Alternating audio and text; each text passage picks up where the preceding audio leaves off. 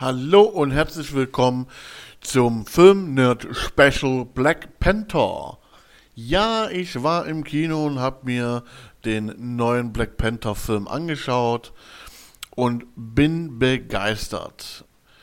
Ähm, ja, der Plot ist im Prinzip ganz einfach. Äh, nach den Ereignissen ähm, in dem äh, Avengers-Film, der vorher im Prinzip das so eingeleitet hat oder zivil war, je nachdem, äh, wie weit man äh, zurückgehen will, kehrt äh, Chala äh, alias Black Panther wieder in sein Heimatdorf oder Heimatland äh, Wakanda zurück.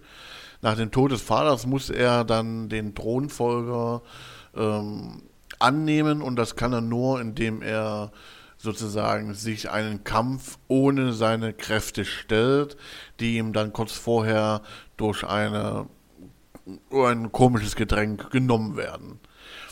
Ja, ich will euch auf jeden Fall nicht zu viel spoilern, ähm, wenn es mir doch passiert. Ups. nein, nein, ich passe schon auf. Also, äh, ich werde euch auf jeden Fall nicht das Ende verraten. Äh, das müsst ihr euch äh, definitiv selber im Kino anschauen. Was ich verraten kann, ist, ähm, dass ähm, bekannte Gesichter mit dabei sein, die man jetzt so erstmal nicht auf dem Schirm hat.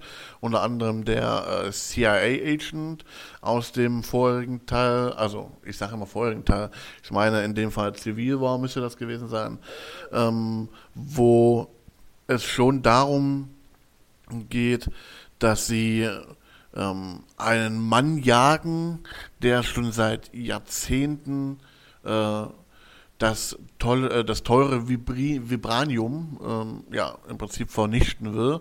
Also nicht vernichten, sondern äh, daraus Waffen bauen will, sorry. Ähm, und das Interessante daran ist, äh, dass dieser Typ mit einem Jungen zusammenarbeitet, der, wie sich später herausstellt, ähm, ein Drohnen- oder ein rechtlicher Drohnenfolger wäre. Ja, dies, äh, der Film läuft so knapp zweieinhalb Stunden, würde ich mal behaupten. Ähm, Finde ich von der Länge her voll okay. Äh, es passieren interessante Dinge. Ähm, man lernt die Familie von Chala kennen.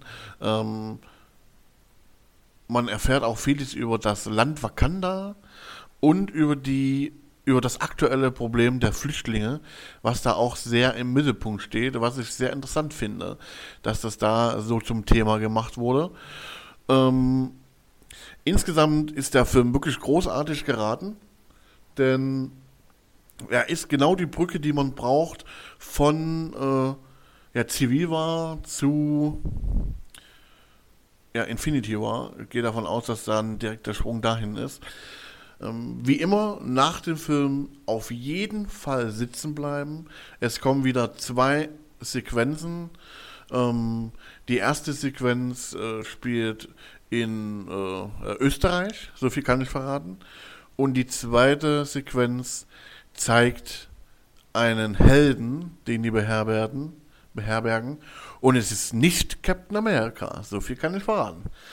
Ähm, ich würde es euch auf jeden Fall empfehlen, den Film vor Infinity War zu schauen. Alles andere macht für mich keinen Sinn. Ähm, er ist politisch auch äh, ein bisschen, ähm, ja, hat schon eine politische Aussage, weil es geht da nun mal um äh, auch die Rassen, wie man so schön sagt, und um, ja, das, wie löst man das Problem der Flüchtlinge? Und das finde ich halt, äh, ist in dem Film sehr gut untergekommen und wird auch nicht zu sehr überreizt.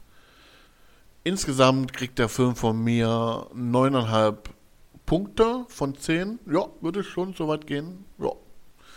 Und ich hoffe, mein kleines Review hat euch zu dem Film gefallen. Gerne Kritik an info at film-nerd.de oder wer gerne auch seinen Senf dazu geben will, einfach unten unter die Kommentare posten. Ich freue mich schon auf das nächste Review. Ähm, mal gucken, welchen Film ich mir demnächst im Kino anschaue oder auf DVD. Ich freue mich, euer Filmnerd David. Bis dahin, ciao.